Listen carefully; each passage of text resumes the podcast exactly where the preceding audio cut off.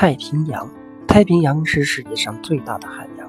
由于地球上主要山系的布局，注入太平洋河流的水量仅占全世界河流注入海洋总水量的七分之一。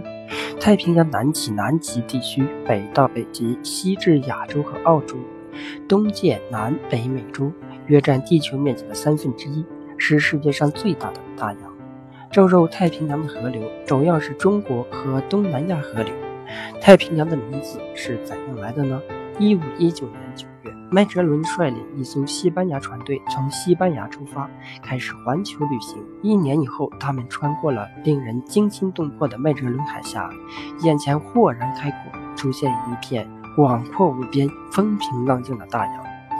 船队在太平洋上航行了三个月，这期间始终风平浪静。麦哲伦和船员们都称赞这片大太大洋太平。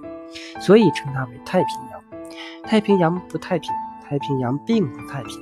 在南半球的中纬度地带，刮着强劲的西风，令人惊心动魄。太平洋是世界上台风的主要发源地，台风不但侵袭海岸，还可能引起海啸。